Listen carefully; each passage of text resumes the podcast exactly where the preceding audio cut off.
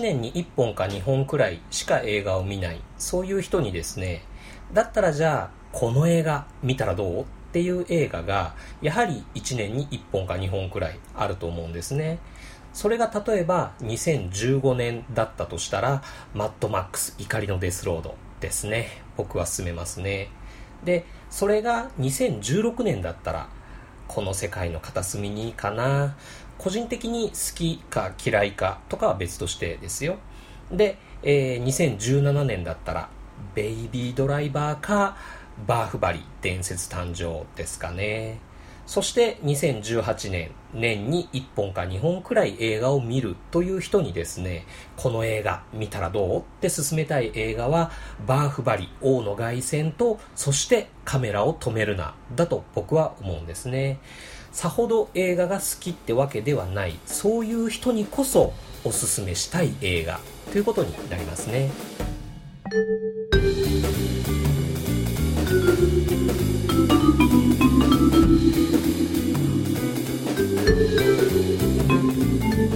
さてそんなカメラを止めるなをですね今回取り上げるにあたりじゃあさほど映画が好きってわけではないという人に向けてお話をしたらいいのかな。とも思ったんですが考えてみればさほど映画が好きってわけじゃない人はそもそも映画ポッドキャストなんて聞かないんじゃね？っていうふうにも思うわけなんですね。そこであなたの周りの年に1本か2本くらい映画を見るという人にぜひおすすめしてみてほしい映画としておすすめのポイントとかプレゼンポイントを考えてみたいなと思います。というわけで無人島キネマワイルドセブンクルーズ77でご提案するのはさほど映画が好きってわけじゃない人にこそおすすめしてみてほしいカメラを止めるな。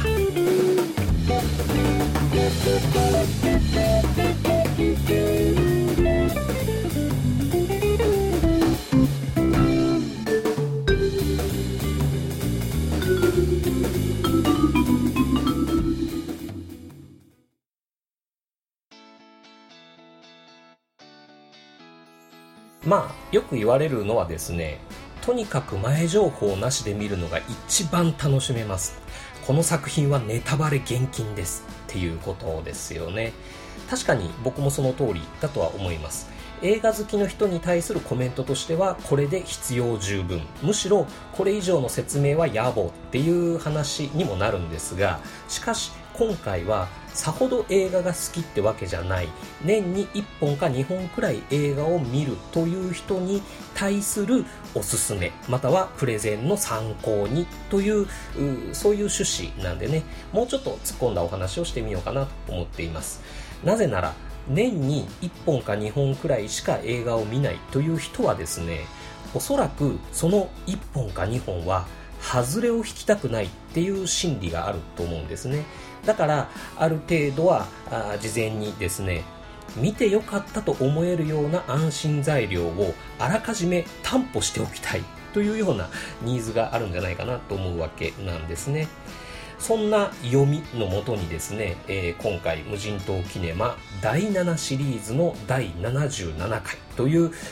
7並びにちなみましてですね、えー、アピールポイントを7つ、えー、考えてみました。では、えー、早速アピールポイントの1つ目いってみたいと思います、えー、まず1つ目はインスタ映えする話題性ですね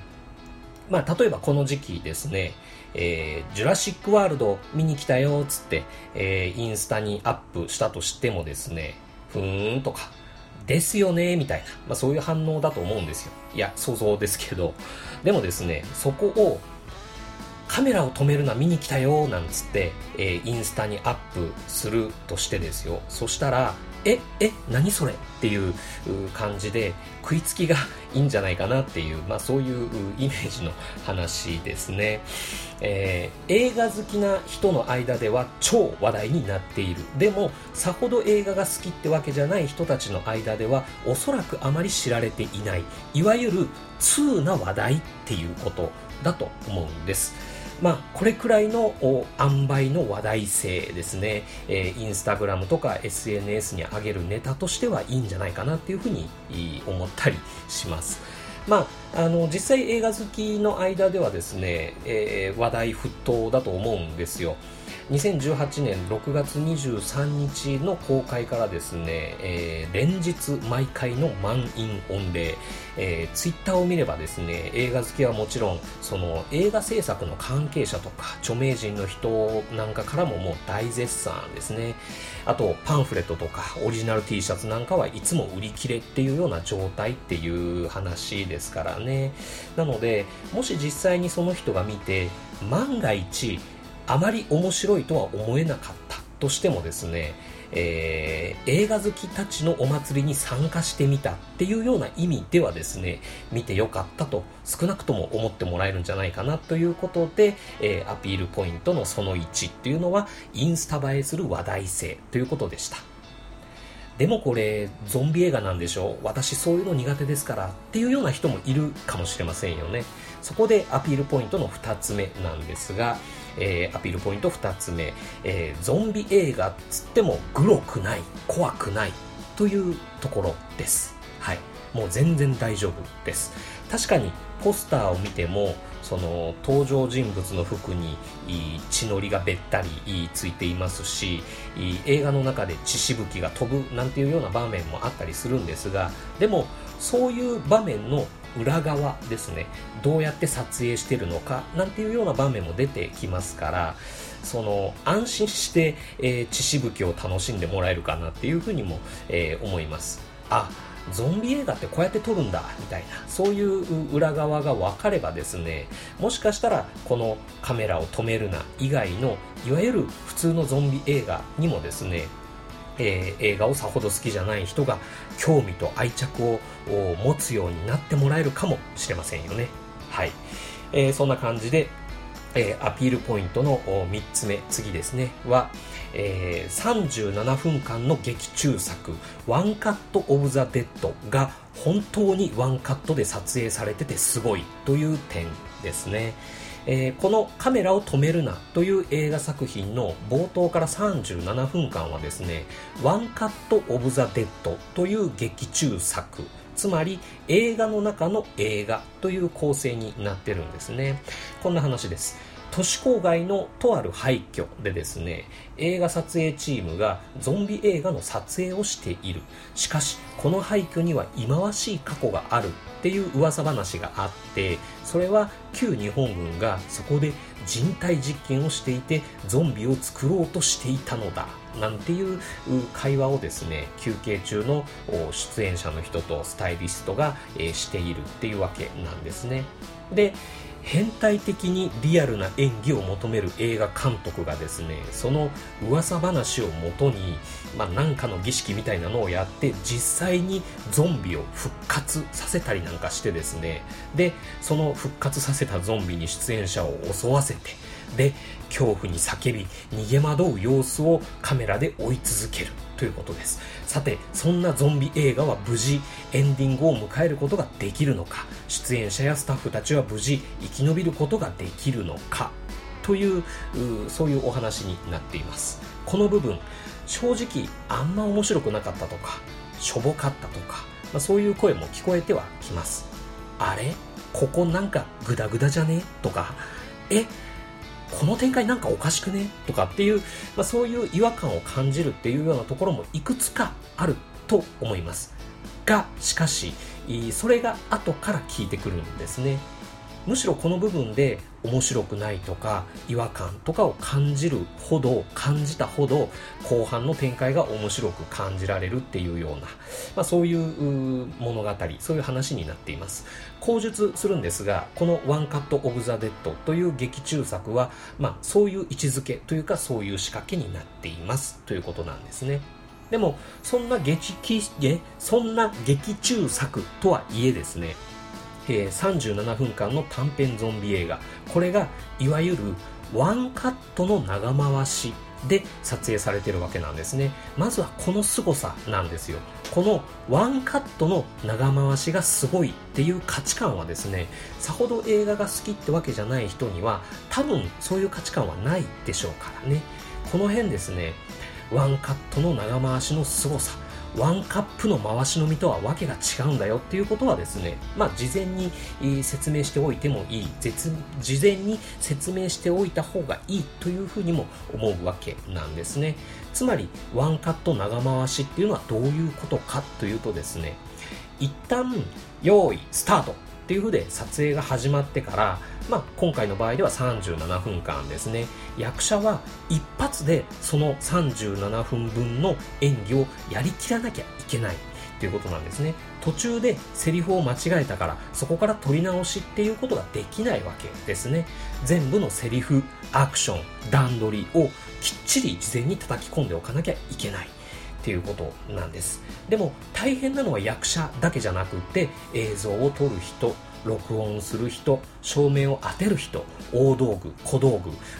例えば血しぶきをホースでピューって飛ばす人とかそういういろんな人が一つの台本に沿ってそれぞれのタイミングでそれぞれの役割を果たさなきゃいけない。途中で失敗が許されないっていうプレッシャーの中途中で予期せぬアクシデントも起こるわけなんですね。その対策を瞬間瞬間で判断しながらなんとか撮影を進めていく。そういう大変さっていうのがワンカット長回しにはあるんですね。その大変さを想像しながら冒頭37分間の劇中作をそのワンカット長回しの作品であるっていうそういうもう前提事前情報で、えー、見てもらったらいいんじゃないかなっていうふうに僕は思います。これがアピールポイントの3つ目ですね。はい、えー、そしてアピールポイントの4つ目ですね。それはこの作品脚本の時点で勝ってるっていうことなんです。はい。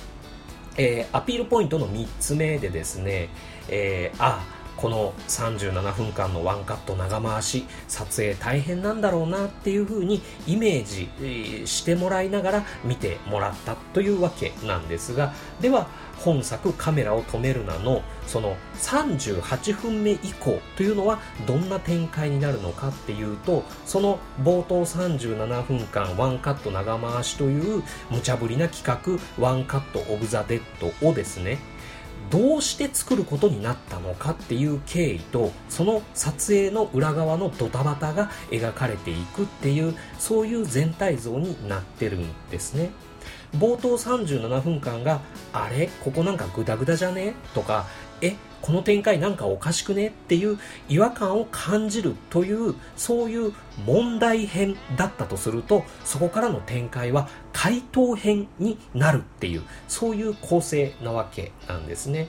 ということはつまりですねあここなんかグダグダじゃねって感じたあの場面の裏側はこんなドタバタがあったのかとかえこの展開なんかおかしくね？と思ったあの部分は実はこんなトラブルの対応の結果だったのかっていう風にびっくりしたり納得したりできるっていう、まあ、そういう仕掛けになってるっていうわけなんです。そういう物語の構造になっている映画っていうのがこのカメラを止めるななんですね。これはもう物語のその骨組みだけでしっかりとした面白い作品だなっていうふうに言っちゃっていいんじゃないかなって僕は思います。この脚本が成立した時点でもう面白い映画になるっていうことは保証されていたっていうんでしょうかね。えー、この仕掛けを指してですね、えー、事前情報なしで見た方が絶対面白いよとかっていうふうに言われてるゆえんだと思いますけれどもね。いやいやそれを知った上でそういう構造そういう仕組みを持った映画だと知っていた上でですね冒頭37分の長回しを堪能しつつ後半その答え合わせに挑むっていうようなそういう鑑賞の仕方でも十分にその事前情報なしでネタバレ全くなしで見るのと比べても遜色なく楽しめるっていう、まあ、そういう特徴を持った映画なんじゃないかなっていうふうに思いますね。それが4つ目のアピールポイント。脚本の時点でこの作品勝ってるっていうことでした。はい。でもですねしかしそういう理屈っぽいのは別にいらないんで、なんていうふうに、えー、言われるかもしれませんよね。確かにそうです。はい。えー、そんな人にアピールしてほしい5つ目のポイントはですね、単純に面白いし笑えるっていうことですね。まあ実際僕笑いましたよ。どうでしょう？この映画館で、えー、声を出して笑ったっていうのはどんだけぶりかっていうのがあのちょっと思い出せないくらいだと思いますけれどもね。まあ、例えばガーディアンズとかマンハント みたいに、こう、ニヤニヤ笑ってみたっていうような映画は、まあ、あるにはありましたけれどもね。でも、こう、ガハハって感じで、えー、笑えた映画っていうのはちょっと最近の記憶ではないですね。はい。えー、劇中のその映画監督の奥さん役でですね、朱浜晴美さんっていう女優さんがやってらっしゃるんですが、この人がまあ面白かった。あのー、最初はですね、ちょっと人のいい姉御肌な感じの人なのかなっていうふうに思ってたんですけれども、その後半の弾けっぷりがまあ素晴らしかったですね。はい。いや、まあ、あの、出ていた人みんな面白かったかな。あの、映画監督役の人のその狂いっぷりも最高でしたし、えー、あとはあの酒好きのベテラン俳優の人も良かったですしお腹の弱いスタッフの人もあとそのカメラを持たせてほしいばっかりのあの撮影助手の女の子もあとコテコテの関西系おばちゃんプロデューサーとかもすげえ良かったですし、まあ、そういう数え上げたらキリがないくらい面白い登場人物が揃ってました。はい。もう、通に笑えるコメディ映画っていうことで押してもらってもいいのかなというふうに、えー、思いましたね。はい。これが5つ目のアピールポイントです。はい。で、えー、6つ目のアピールポイントはですね、これはちょっとまあ個人的な余談というか妄想になるんですけれども、霧島部活やめるってよっていう映画の前田のその後を見れた気がするという点ですね。えー、1年に1本か2本くらいしか映画を見ないそういう人にですねだったらじゃあこの映画見たらどう？っていうふうに勧めたくなる映画。2012年で言えばですねこの霧島部活やめるってよになるっていうふうに勝手に僕思うんですがでその霧島部活やめるってよの中で神木隆之介が演じる前田っていう登場人物がいるんですね。その前田はですね、えー、高校のその映画研究会の中でその大好きなゾンビ映画を撮影しようとしている。学校の中では微妙になんかこうオタクとしてバカにされつつ、えー、でも前田は自分の好きなことを愚直に好きでやっているっていうそういう話ですね。そのラストでですね東出昌大と話をするっていうシーンがありましたけれどもすごい感動的なシーンだったんですがその続きがこの「ワンカット・オブ・ザ・デッド」だったとしたら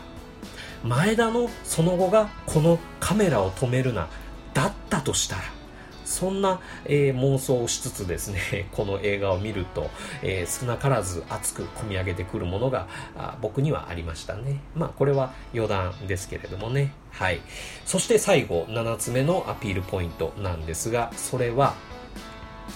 このカメラを止めるのは、映画と映画館を参加して体験できる映画であるということですね。はい。あの僕は7月15日の日に、えー、新宿ケーズシネマで鑑賞してきたんですけれどもね、まあ、例に漏れず満員御礼でした。で、その上映前のガヤガヤした雰囲気もあのすごく良かったですし上映中客席のそこら中から聞こえてくる笑い声ですねそれにこう包まれてみたいな感じで映画を見るっていうのはまあいいもんでしたよで僕は一人でこの映画見たわけなんですがでもなんていうかこのこの回のこの会場にいたその見知らぬ人たちと一緒に見たっていうそういう一体感っていうんですかね。それがやっぱり単純に楽しかったです。これは DVD とかそういうブルーレイとかそういうソフトでは味わえないまさに体験だったなっていうふうに、えー、思いましたね。そして上映終了後なんですが、えー、出演者の一部の方がですね、ご挨拶ということで、えー、登壇されましてですね、で、見に来てくれてありがとうございましたっていう風で、こう、深々と頭を下げられるわけなんです。そりゃ、こちらこそありがとうですよっていう風で、えー、まあ、拍手にも力がこもるっていう、まあ、そういう話になりますしね。それでその挨拶が終わって劇場の出口で、えー、お客さんをこう見送りされてました。あこの作り手の人たちは本当にこの映画を愛してるんだなっていうね、まあ、そういうあったかいというか熱い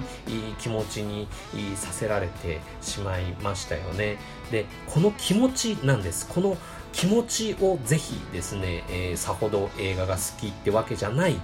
年に1本か2本くらい映画を見るという人に、体験させてあげてほしい。そんな風に、えー、思いました。これが、俺たち映画見が好きな映画っていうもんなんだぜと。この俺たちの好きな映画はこんな熱くて、えー、面白い映画屋の人たちが作ってるんだぜという風にぜひ、えー、誘ってみてほ、えー、しいなと思います。そしたらそういう人たちが年に1本か2本が、えー、3本か4本になり5本か6本になり10本や20本になりっていう風になっていくっていうようなことももしかしたらあるかもしれません。で反対に夜のデートは危険すぎるからというふうに言われるかもしれません。だからどうしたと。お前の気持ちだろうと。いや、うちの地方ではまだ上映がないからっていうような人もいるかとは思います。しかし、でも必ずこの映画は広がってあなたの街にも届くでしょう。その時はぜひあなたの隣のさほど映画が好きってわけじゃない人にも、えー、声をかけてみてほ、えー、しいなと思います。しっかりコロンを叩いてですね、えー、とびっきりの微笑みを見せ合ってほしいなと思います。えー、というわけで、2018年6月23日公開、上田慎一郎監督作品、カメラを止めないで、えー、7月下旬以降はですね、福岡で、名古屋で、大分で、札幌で、青森で、仙台で、横浜で、岩手で、山形で、松本で、宮崎で、大阪で、広島で、順次公開予定とのことです。おすすめです。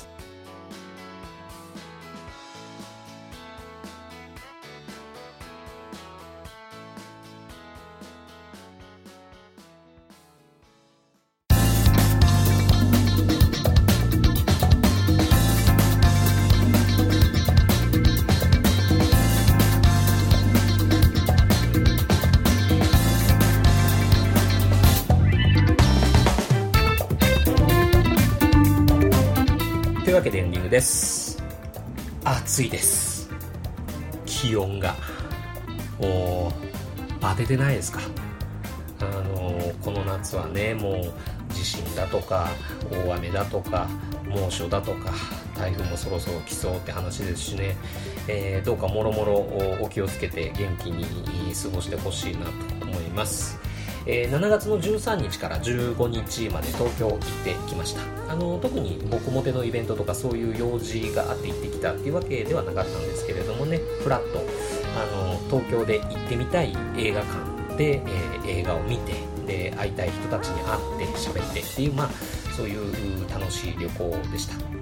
まあ、せっかく東京行くんで、えー、会いたい人にはみんな会えればよかったんですが、まあ、その時都合が合わなかった人も何人かいらっしゃったので、えー、また機会を作って、えー、次はぜひなんていうふうに思ったりしてですね、えまあ、そういう楽しみもあったりするんですが、え今回構って、えいただいた皆さんあのありがとうございました。で、えまあ、中で牛田が東京に行くとなればですね恒例のあの2人との、え収録も予定としてはあったんですが、まあ、あのいろいろ 積もる話を喋りすぎて結局最後まで収録しなかったっていう、えー、ある意味究極の脱線をしてきたのも、まあ、いい思い出になりましたね、えー、他には東京ミルク放送局のお二人と、えー、あと「私はラジオ」の和長さんともお会いしてですね、えー、こちらちょっと収録にお邪魔させててもらってきました。その様子はですね、えー、東京ミルク放送局の第181回として、え配信されるということなんで、えよろしければ聞いてみてもらえるといいかなと思います。あと冷蔵庫マンさんにも、えお会いしてきました。あのむっちゃいい人であのまたあの大須の演芸場とか名古屋に来られる時にはぜひご一緒になんていう風にね、え、お声かけていただいたりなんかして、え、そういうありがたいご縁をいただいたりしました。はい。えー、そんな今日この頃ですかね。はい。えー、重ね重ねになりますが、あ過酷な季節です。食事、睡眠、水分、映画、えー、十分に摂取してですね、えー、乗り切っていきましょうね。ということで、無人島キネマワイルドセブンクルーズ77はこれにて閉館。またのご来場をお待ちしてます。